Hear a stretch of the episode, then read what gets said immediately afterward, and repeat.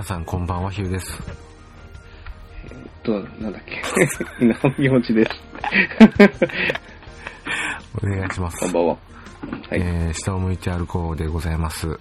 おーはい。えっと、はい今日はあの、稲穂通信の40本をやろうと思うんですけども、おー、40本目。はいすごいね。そうですね。その前に、あのーうん。うん。えーっとですね、ブログにコメントをもらってたので、それを紹介させてもらおうかなと思います。お願いします。はい。これでどれぐらいタイムラグが収録との間にあるかがバレてしまいますけど。えーっと、9月5日配信分の88回稲穂通信37、おー、えー食べ物に関する質問にお答えするという回です。あはい。これ2個質問、あの、を紹介して、で、そのうちの1個、無課長ラーメンは美味ーしいか。というあ質問をあ、あれですね。ずっと前に突突撃レポート、あ、レポートはしてない。えっと、と、え？実体験してきたやつそうですね食べに行きましたね。うん。食べに行ったのもだいぶ前ですけどね。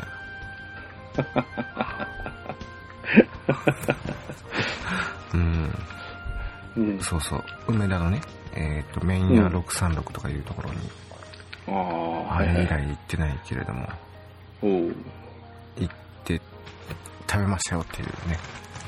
うん。うん、味の説明はあんましてない気はするけど。そうだっけ？うん。まあ、昔、それのうん質問をいただいた、いたあ、そそもそもの質問があれだったんですよね。えっ、と、水準さんそうですからだったんですよ。はい。美味しい無課長ラーメンは、まあ、美味しいのかどうかっていうね。ああ、まあはいはいなんていうんですかね無無化調。うん。無化調っていうのは無化学調味料っていうことですですよね？そうですね。だから、うん。無添加、無添加っていうんですかね。まあ、化学、化学調味料入ってないよっていううん。ことやと思いますね。うん。まあ、今の時代化学調味料を使わずに料理うん。する方がむしろ難しいというか、なんと言っていいか。いう時代なんで、で、まあ、ラーメンは多分特に そうなんちゃうかなと、その煮込む時間を省略して味を安定させるためにいろいろやったりとかうん。するんで、で、うんまあ、それの反対をいく無課長ラーメンは、うほんまん。に美味しいんかっていうか、まずくないんかっていうか、うん。うん、あんまりいい噂を聞かないらしくて、ああ、水準さんも。うなるほどね。ん。うん。であの、じゃあ調べに行こうかっていう感じで。うん。はい。で、まあ、コメント自体は、えーっとですね、えー、無課長調査ありがとうございます。えー、稲穂の木本さんもおっしゃっておられますが、少し使うと味にぐっとパンチが出るので、1000円以下で無課長をやろうとするのは無理があるというコラムを新聞で読んだことがありましてね、えー石田イラ氏の小説にもそんなことが書いてあったので気になったのでしたと。うん。で、えーそこから、えー100年ほど前に昆布の旨味成分の正体をグルタミン酸だと発見したのが化学調味料の始まりだと思いますが確かに少し使うとまろやかなコクが出ますね、うん。えーただ不自然だという批判もあったのか食卓では見か見かけなくなりましたし名称もうん。旨味調味料などと呼ばれるようになりましたが中華料理店などでは当たり前に使われているようですしカレールーとかインスタントラーメンとか即席コンソメとか、えーハムソーセージ類の漬けとか漬物とか大概の、えー加工食品に普通に使われていると思います。まあそれだけあの味に需要があるということでしょうが、えーうん。使われすぎるすぎていると後味がちょっと嫌な感じですなと。うん。えー若い親戚に聞いた話では回転寿司のトッピングに化学調味料特盛り っていうのがあるらしくそれは味覚が壊れてるんじゃなかろうかと思いましたと、えー結論は無課長ラーメンは十分に美味しいということですねと、えー体を張った調査ありがとうございました、いやですね。何ですか、この化学調味料特盛りって。僕検索してみたんですけどね、ーうん。どうも見つからないというか、この水準さんのコメントがヒットするんですよね。まあ名前が違うんかもしれないですね。う。うんあ、あれなんじゃないあのーどうだろう。私なんかのうん世代は、あれですよ。味の素とかハイミーとかがうん、普通にこうテーブルに置いてあったああ、のねまあ塩胡椒の代わりみたいな。はそう、まあ、同じ、同じ並びで。いはいはい。あ塩。胡椒、醤油、味の素。味の素あってあって、うちのお袋なんかね、あの、結構おひたしとかね、ーうん。あの、必ずかけてたもんね。ええまあ、普通にうまいですからね。そのものやし。うん。うん。で、あの、塩もさ、お塩もさ、はい。味塩っていうのが出ててさ、ああ、はい。うん、あれが味の素入ってるんだよね。多分ねん。、もともと。だからちょっとこう、まろやかなっていうか、旨味のある、う。旨味のあるお塩になってるんだよね。だし取ったような感じになりそうそうそう。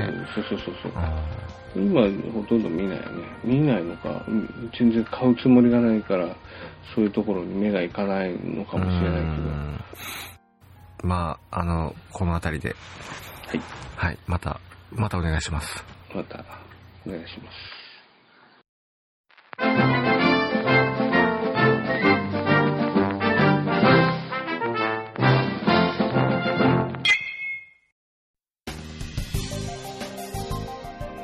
で、まあ今日は稲穂通信100本ノックの40本目おということで、記念すべき。はい。えーっと、何回目ぐらいからかな？38回からかな？あのそうはじめまして、空想キッチン、空想お料理読本うん。の本の中の、うんに出てくる、まあアニメ、アニメですよね、主に。アニメの。食べ物を紹介すると。うん。で、まあ、紹介するだけではなく、まあ、あの、稲穂通信らしくですね、あの、管理栄養士から見た、その食べ物は、とは、いかにみたいなうん。のも加えつつみたいな感じなんですけど、うん。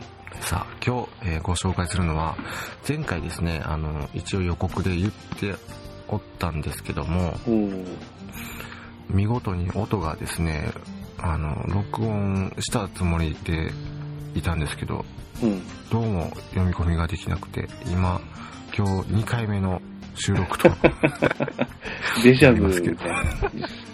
なりますけども、あの、はい。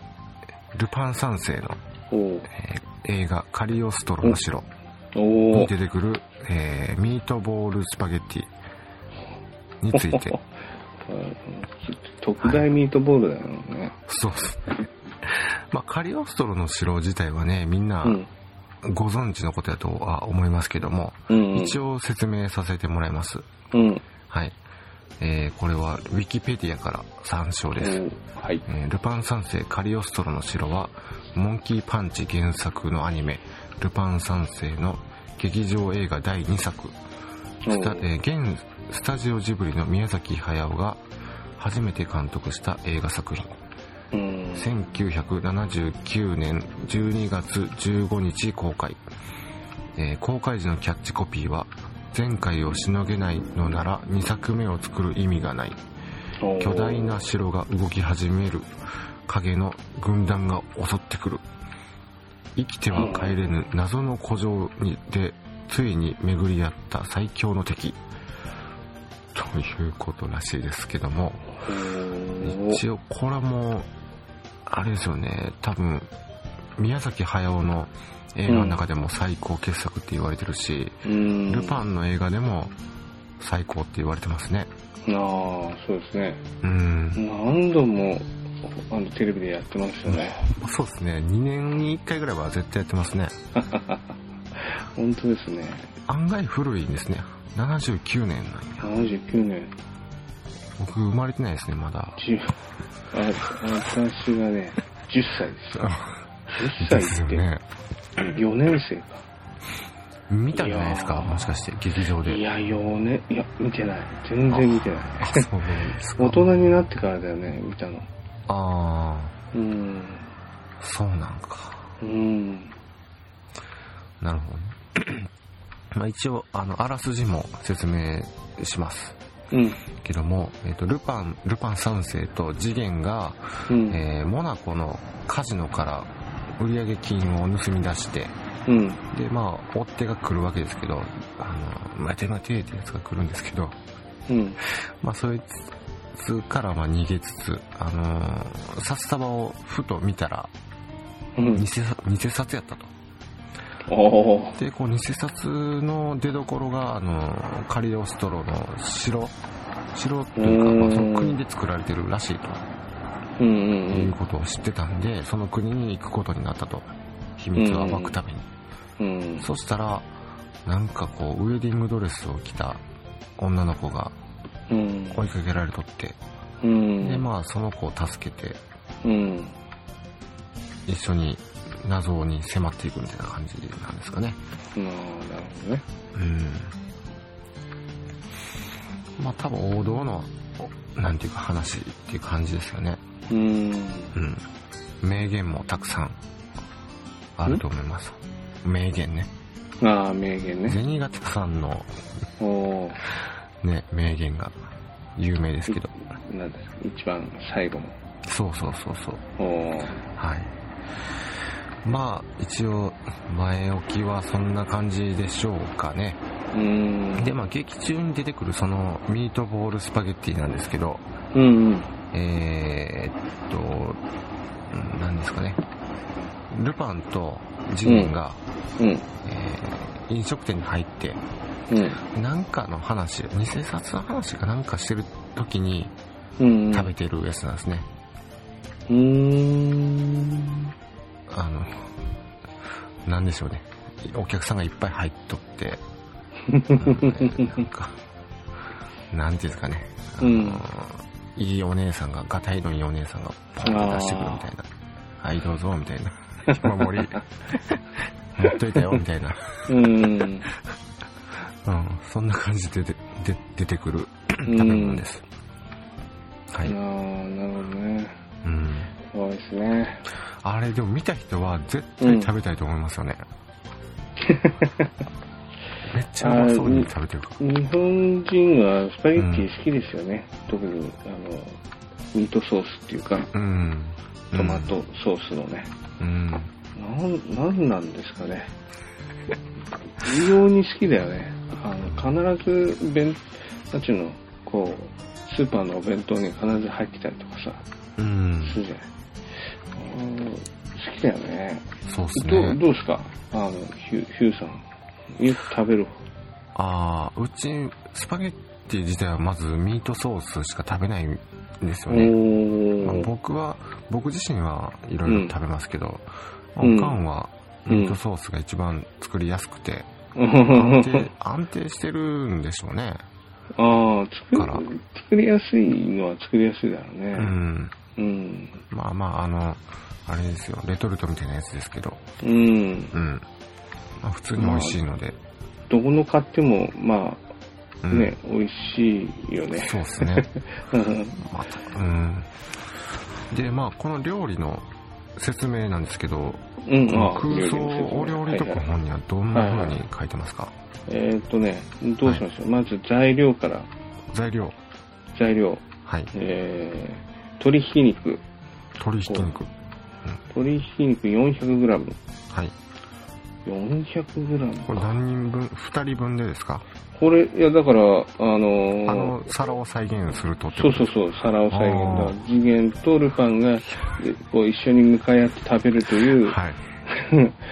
前前提でね、ああ、うん400。400g。肉だけで400ですよね。肉だけ 400g だからね。ああ、多いえーな。とすごいな。はい。うん、400g。はい。えっと、えー、オレガノ。オレガノ。まあ何でしょう？オレガノっていうのは、あの、香辛料ハーブ、ハーブ香辛料みたいなやつですね。あで、バジル、ナツメグ、まあこの辺香辛料ですね。うんあと塩コショウがあ。うん。あって、あとパン粉卵、牛乳だから、あーハンバーグみたいな。鶏肉を使ったハンバーグみたいな、まあうん肉団子というか、うんうんまあ、この中に、えー、ニンニあ、これと、えー、トマトソースだな。トマトソースは、うんホールトマト缶を使って、うん。まあ、ニンニクとオリーブオイルと塩コショウ。あでえーシンプルな味付けですね。あ、なるほど。で、スパゲッティは1.6ミリのものを使って 500g。うーん、え、500グラム？500g ですね。えー えー普通、えそれ1人分、一袋ですね。普通の、うん。普通のあの、普通のサイズの一袋ですね。そうですよね。何人分ぐらいやろな、だいたい一人ね10人分ぐらいか、100、あ、もうちょっと少ないか。120、30グラムとかが一人分だから、やっぱり4人分はあるだろうね。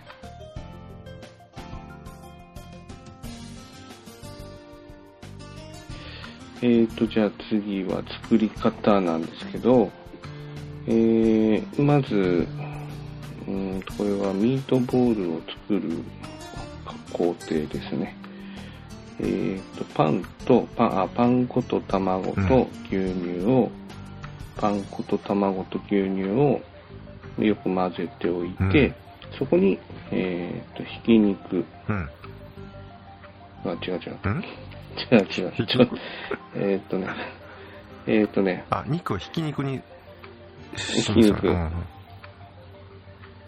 ちょっと待って、その混ぜ、あとパン粉と牛乳と卵をこう混ぜたやつは混ぜたやつでこう置いといて、えーっと、ひき肉をボウルに入れて、はい。えーっと、今の混ぜたやつと、はえーっと、これは香辛料ですね。オレガノ、バジル、ナツメグ、うん。そして塩と胡椒をもうざっと混ぜちゃうさっと混ぜちゃう。と。混ぜちゃう。はいで、よく混ざったら、あ手にオリーブオイルを少々つけて、うんえーっと、まあ、団子にしていくと。手でうん丸めて団子にしていく。うん。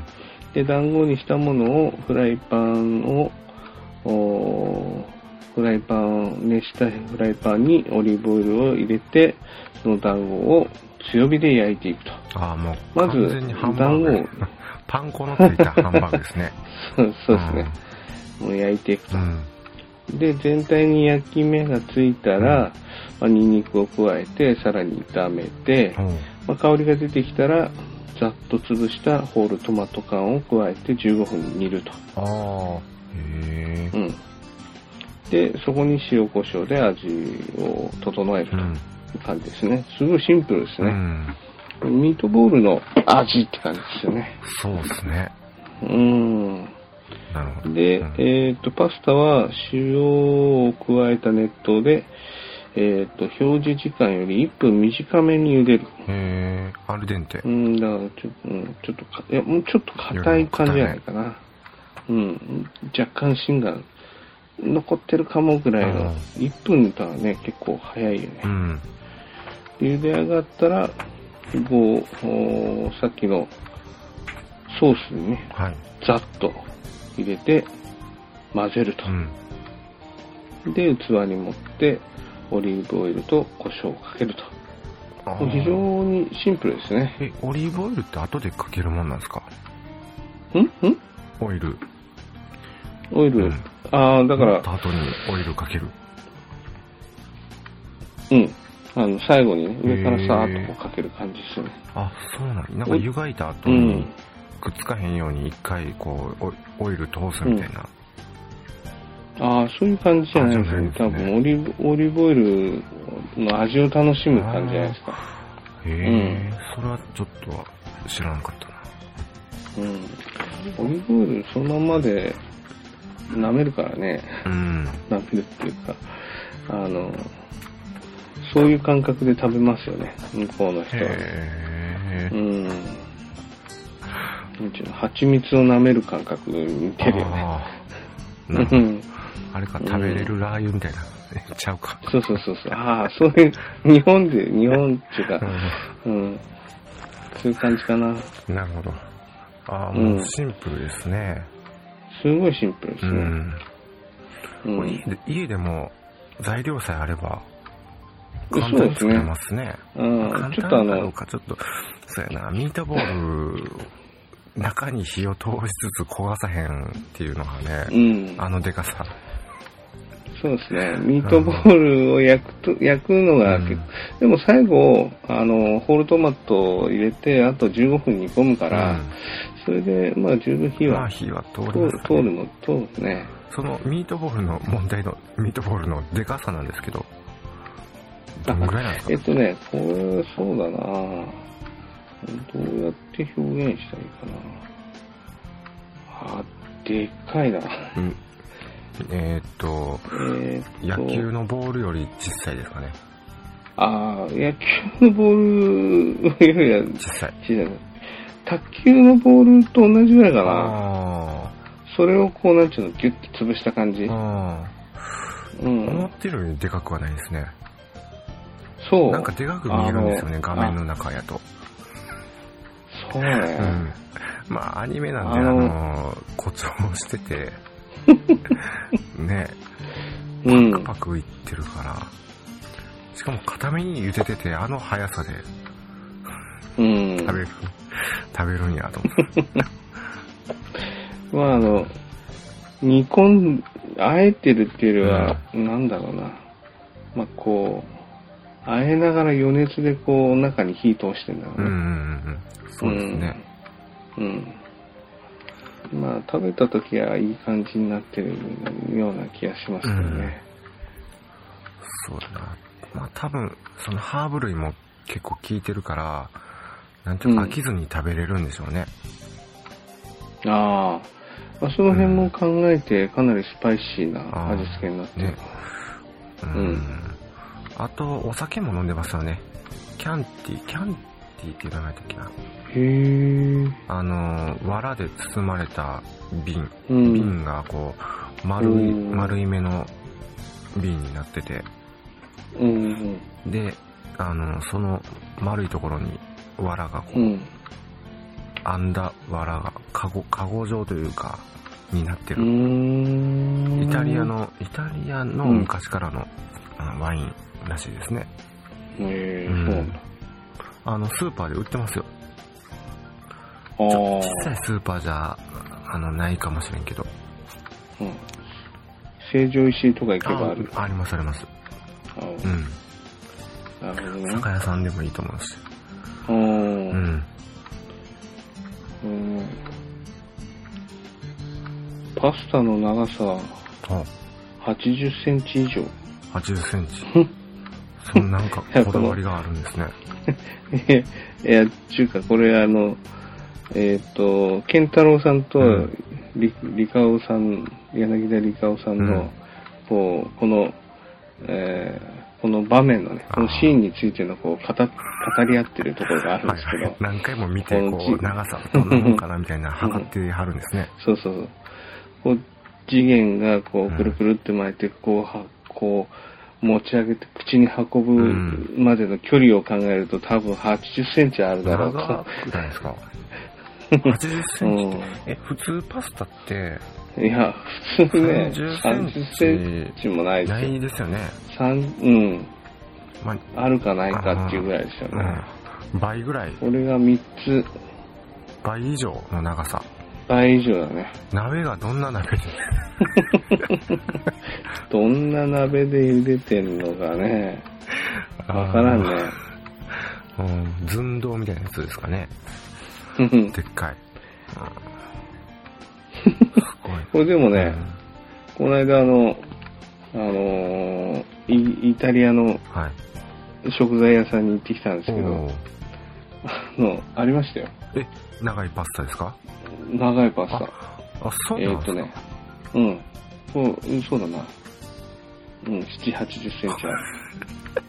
へえ。太いんだけどねへ太いえ。太いんだけど、えーっと、なんちゅうの？太い。そばぐらい太いんですか？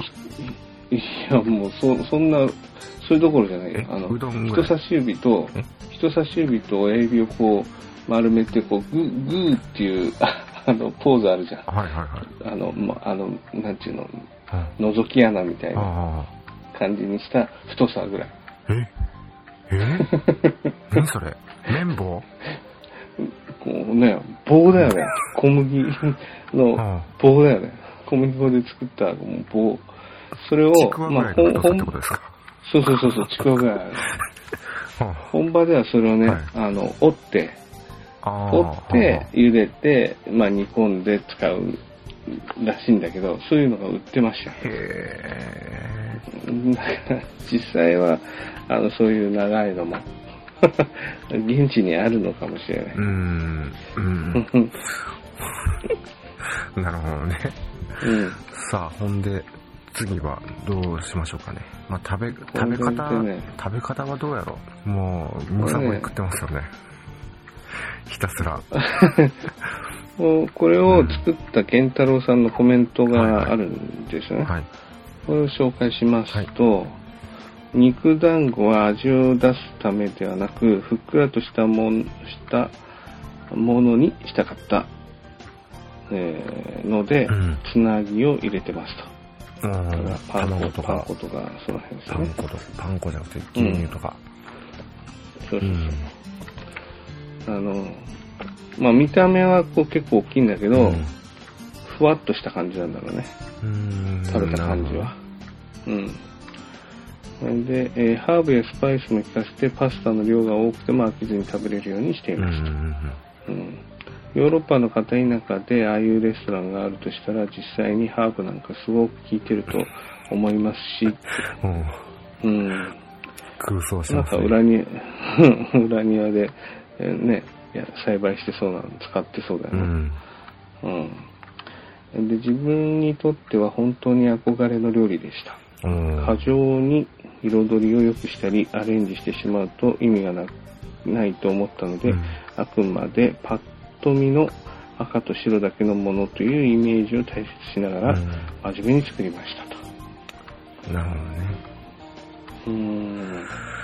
なんていうか、あのーまあこれ僕の感想ですけど、うん。日本、日本の料理で言うと、何になるのかなと思って、まあ多分魚と味噌汁とご飯みたいな、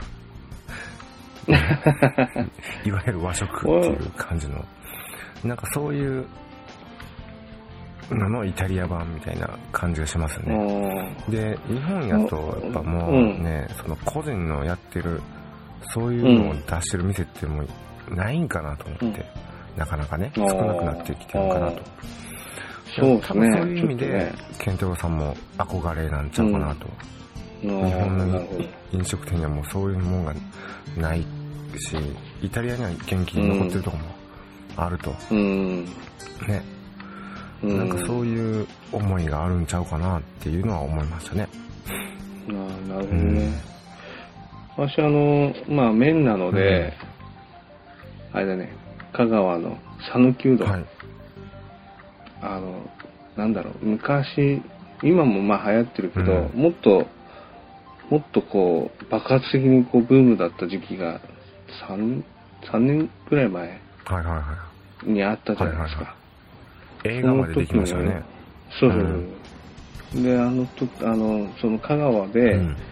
もう畑の真ん中で、本当にやってるような、こう、普通のお家なのに、うどん昼だけやってるみたいなところで、あの、食べさせてるようなところが何箇所かあって、うんそれをね、レポートしてたの。そその雰囲気がパッと思い出しましたね。それは近いかもしれないですね。うんなるほど。なまあ、うん。香川っていうのは特殊だけどね、ううんどんの文化としてはうん特殊なところだけど、麺という意味では、はいあの、そういうイメージかな。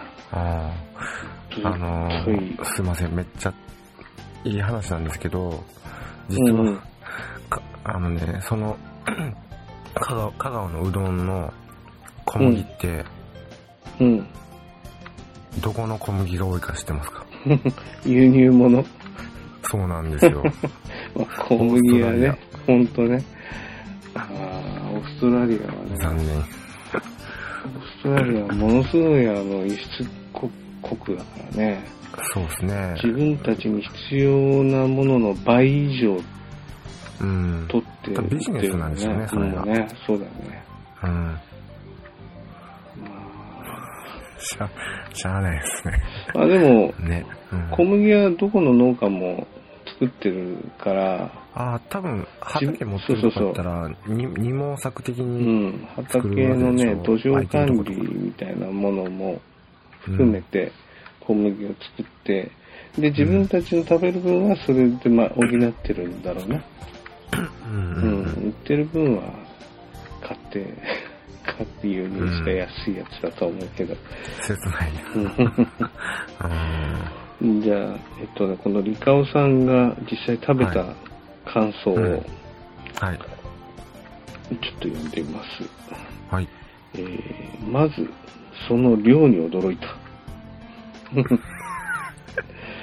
れ一人、2キロぐらいあり一人で食べてるもんな。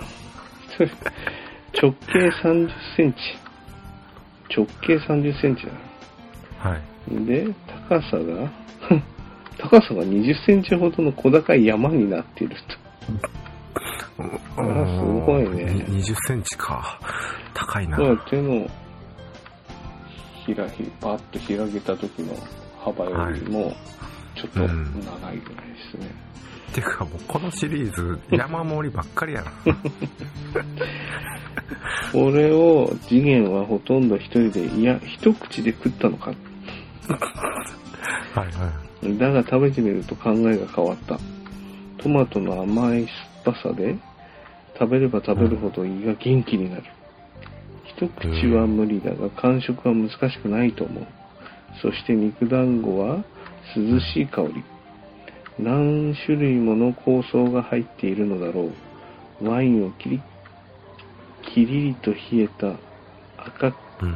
あ辛口の白ワインをくれ。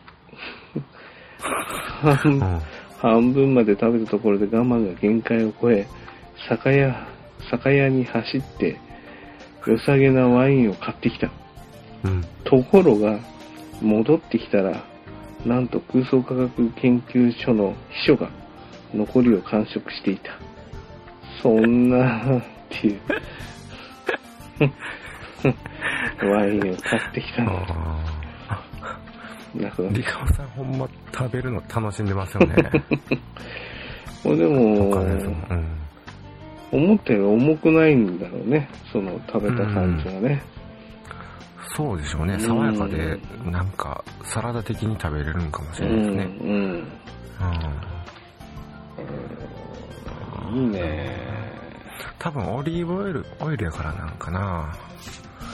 オリーブ、オリーブはね、あの、んあ油の中では、なんていうの、あの、うん。油の種類の中では質が、質も全然違うんですよ。あ、そうなんです質か。も全然違う。体にいい油、ゆ唯一と言っていいほどね。あーうん。コーン油とかよりもですか。うん、全然その中に入ってる、その脂肪酸っていうね、その中身が全然違うんですよね、日本で。あの、一般的にサラダ油とかあって、リノレン酸とかをね、りそういうのいろいろあるけど、うん。全然違うんですよ。だから生でそのままこう、まあ食べてもっていうか、向こうの人はそういう、もう何でもオリーブオイルかけて食べるような習慣がある,、あるですよ。うんうん。うん。あ日本で言うと何？醤油と似たような。ああ、そうですね。うんまあ醤油。飲むのはちょっとできんけど。そういう、こう何にでもこう出汁をかける、出汁で割った醤油とかさ、出汁、出汁をこう全体に使うでしょ、日本だとね。料理。うん。それの感覚に似てますよね。そのオリーブを使ってそうですね。味ありますもんね、うんオリーブオイルって。炒めるのも生で食べるにしても何するにしてもオリーブオイルをさーっとこうかけるっていう、それそれはありますよね。うんう。うそしたらまあ、そうやな。この、よ、ついでにヨーロッパの食文化についても、ああ、ヨーロッパしておきましょうか。う。ん。あの、ヨーロッパは、あの、あれですよ。まあ、こうんこれは、あなんだ、あのーカリオストロの城っていうのは、とはい。空想の街なんだよね。空想の国っていう。そうですね。城自体のモデルはフランスのモン・サン・ミッシェルっていう、うんあのー、なんていうんですか、水に浮かぶ。海辺の城なんですけど、おー、フランスのまあ、。それは、それはフランスですねう。ん。なんかでも場所的にはなんかこう、あの、スイスとイタリアとフランスのうん。国境のようなうん。イメージなんでしょうかね。うん。うん、なんとなく。この、なんだっけ、パスタといえばさ、うん。パスタといえばこう、イタリアっていうね、まあ、そうですね。うん、こうイメージがあるので、はい。そのまあ、フランスもイタリアもまあ近いのでね、はい。まあ、似てる、まあ、似てるのかっていうのもあるんだけど、あのフランスはその、あれなんですよ、あのドゴールさんっていう、はあの古い。大統領なんだっけな、大統領なんですか？大統領だったっけあな。あ、そうかもしれないですね。うん、日本あの日本でいう総理大臣アメリカでいう大統領にはい。近い、首首相かな、うん。フランスやったら。あのなんだっけ。空港の名前になってる。うん、なってますね。うん。だからアメリカだとケネケネディ空空港だっけ？ケネディのはいはいはい。空港の名前になってるでしょ、あーカルロス・ジョビン空港とかもありますからね、人の名前。そういう、坂本龍馬空空港ありますよ。うん、うん。そのまあ飛空港の名前になってるぐらいこう英雄、うん。英雄視されてるそのドゴールさんが言った言葉にその、はい。食べ物をね食べ物を自分の国の国民の食べ物を自分の国で、えーうん賄えない国は本当の独立国ではないっていうね めっちゃ強気発言というか、ね、うんすごいですね。そのまあ自分のところで自分が、うんたちが住んでる町でうん。のまあその自分たちの食べ物は自分たちの近くで取るっていうのが普通でしょと。まあでも、普通の、今までのうんは、それが当たり前でしたからうんね。うん。フランスは、まあ、そういうのが根強く残ってるので、うん今も自給率120%か130%とか、ああ。それぐい。らいなんですよね。で、イタリアも、うんイタリアはあれですよ、あの、あの、スローフードっていう言葉がもう定着してね、あの、うん親しいですけど、その、うん。スローフードっていう言葉の発祥の地はイタリアなんですよね。ああ、うんそうなんですか。某 M マークの、あの、ファーストフード店が、の下を向いてでよく登場して、大体批判されてるけど。その、そのファーストフード店がね、イタリアに入ろうとした、はい、入る、まあ入ったのが、まあ入ってるのか、入ってるんだと思うんだけど、入ってくるときに、その、イタリアの国国の、まあ住民運動なのか、何なのか、まあ、うん。あの、イタリアにはそのファーストフードはいらないと。うん。という、もう、もともと根強く残ってる、その、地域地域の食文化がね、ちゃんと残ってるんだから、ファーストフードなんていらないんだという、うんその、まあ、反対運動みたいなものが起こったきっかけの街が、そのイタリアですよね。からヨーロッパっていうのは、まあ、えっ、と、まあ、イギリスとかね、ドイツとか、若干、うんあの、日本に近い、その、なんていうかな、うん。工業、工業国っていうか、輸出で儲けてるような国はいはい。もは、まあ、若干、あの、まあ、フランスとかイタリアほどではないんだけど、それでも、うんえっ、と、60%とか、うん。自給率でね、60%、70%ぐらいいってんのかな。うん。日本がダントツでこう先進国の中では40%まあっていうのが低いんだけど、まあうん。それぐらいその、なんていうの、自分たちの、あの、食べるものは自分たちで賄うっていう、うん。それが普通で、そそれを崩されるのをものすごい嫌がるっていう、うーん。うん。そういうこう国の、なんていうかな、国民性っていうか、信念っていうか、そういうのはすごい持ってる国のような、なんですよ。うん。うん、やと思いますね。うん。うん、なんかもう貫いてますよね。もう、むしろ意地、意地になって、ま、守ってるっていうか。そうですね。それぐらいなんていうか守らなきゃいけないものっていう意識があるんだろうね。うん、やと思いますね。うん、昨日たまたまちょっとね、あのーえっ、と、イータリーで、まあ、イタリアの、もう名前言っちゃいますけど、あの、イータリーっていうイタリア食材のお店に行ってきたんですけど、はいあはい。のー本店がね、そのイタリアのトリノうん。にあってオ、リンピックが冬でうん、なんかやったりしますね。そうですね。トリノとローマにお店があるらしいんですけどね。うん。はい。それの、まあ、日本、日本、えっ、と、関東、東京、近えー関東近県で11店舗ぐらいあるんですけど、その中の代官山のお店にちょっと行きまして、広報の人とお話しするえー機会があったので、ちょっといろいろお話を聞いたんですけど、うん。えっ、とね、まず入って 驚いたのは、えっ、とね、まあ、さっきのあのパスタのね、90センチぐらいあるパスタ のでかいのがあったので、もうそれも、はい。それもびっくりしたんだけど、あのね、えっ、と、まあ、大きく分けてパスタとかパスタ関係の食材が置いてあるところと、パン、うん。パン食材が置いてあるところと、まあ、二つ分かれるんですよ。で、はいはい。もう一つ、まあ、それらを食べれる、こうレストラン的なね、イートインみたいなところがあって、でそれも食べる場所もあると。うん。まあそういう形の スープ、食材屋さんなんだけど、まあその場で食べれるような形に、うん。まあ、なっていて、で、はいそこのね、まあカート、あの、ショッピングカートがね、はいな なんて書いてあるかっていうと、わうん私は、あの、ペットボトル23本でできていますっていうね。お茶目やあな。ーそれはね、カート、あの、あカゴだけじゃなくて、カゴを乗せるカートもね、素材がそのペットボトルなんですよ。へえ、リサイクルリして。サイクルしてできてるんだなっていうのは、まあ、一目でわかる。だからそう、あの、カゴを、まあ日本みたいにカゴを持って、そのカートにこうくっつけて、うんそれでこう、まあ店の中をこう歩い、歩いていくんだけど、うんまあそれだけね、こう、なんていうの、食文化とエコロジーっていうか、うん。そういうのも含めてのね、食文化っていう、食を守ることはその環境を守ることっていうところからの発想だと思うんだけど、そういうの、うんそういうのをね、ちゃんとね、主張するんだよね。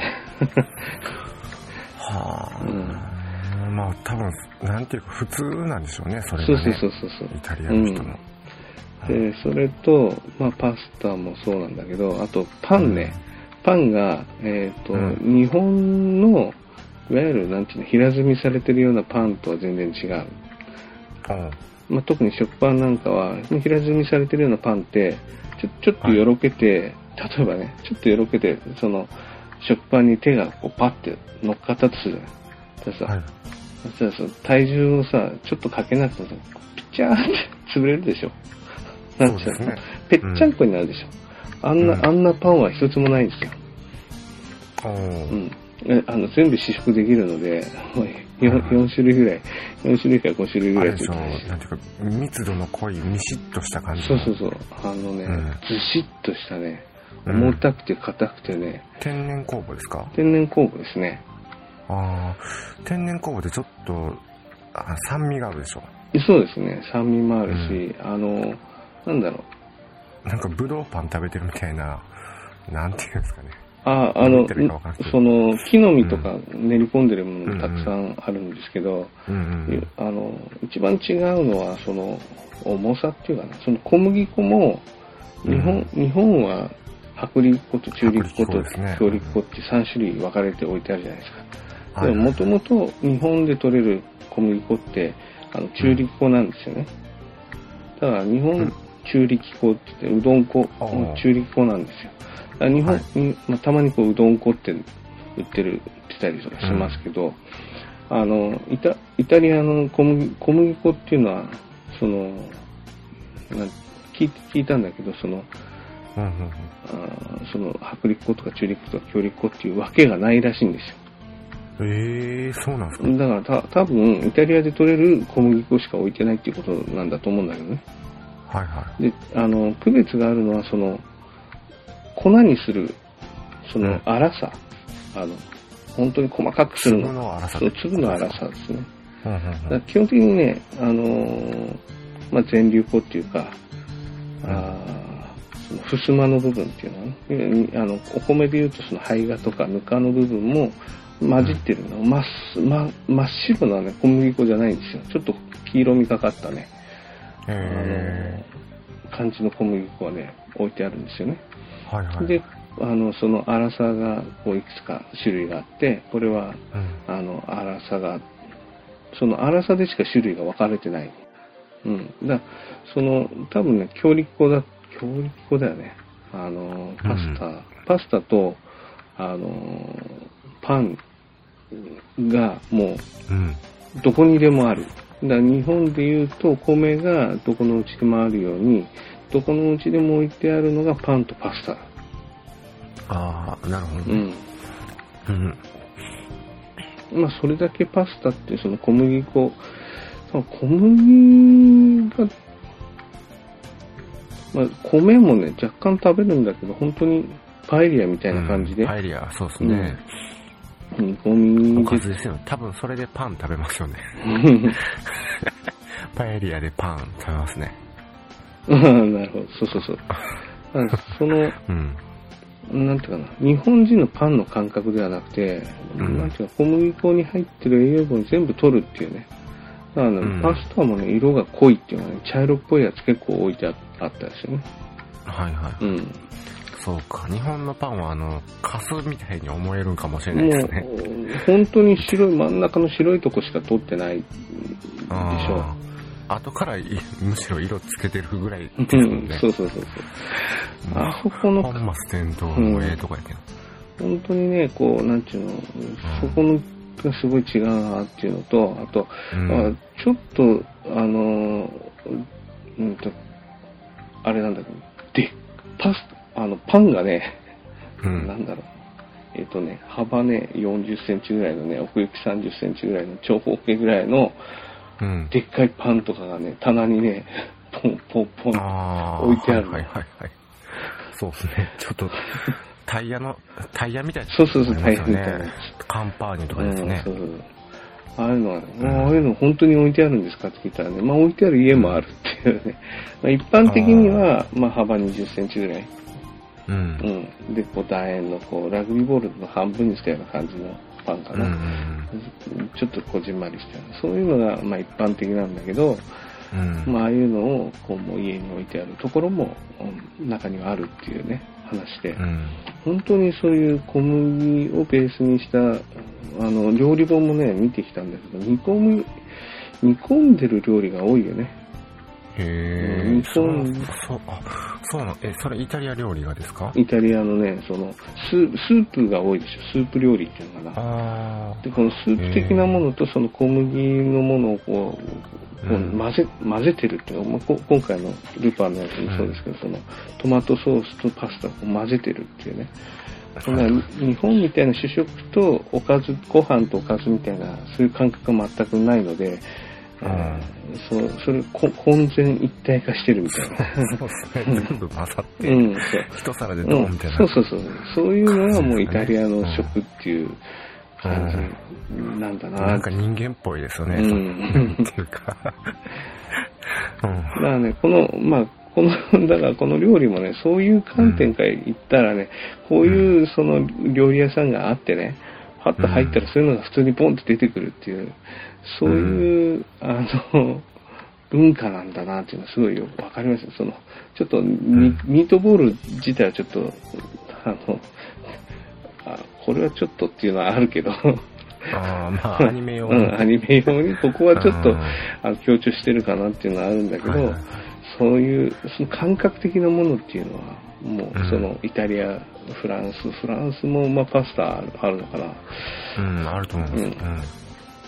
その特徴だと思うんですよね。そういう意味ではね、あの、うん。非常にそういう食文化、そのヨーロッパの食のに対するこだわりというか、信念というか、そういうものがこう映し出されているっていう意味ではね、ものすごくいいうん料理だとなるほどね。そうか、そういう観点で、うん。この映画をまた見てみてもいいかもしれないですね。そうですね。なんかストーリーをただ単純に楽しむってわけじゃなくて、うんうんうんああ、それはまた面白いな。はい。まあ、じゃあ最後に、はい。この、えー、ルパン三世カリオストロの城に出てくるはい。ミートボールスパゲッティ、はい。評価をお願いします。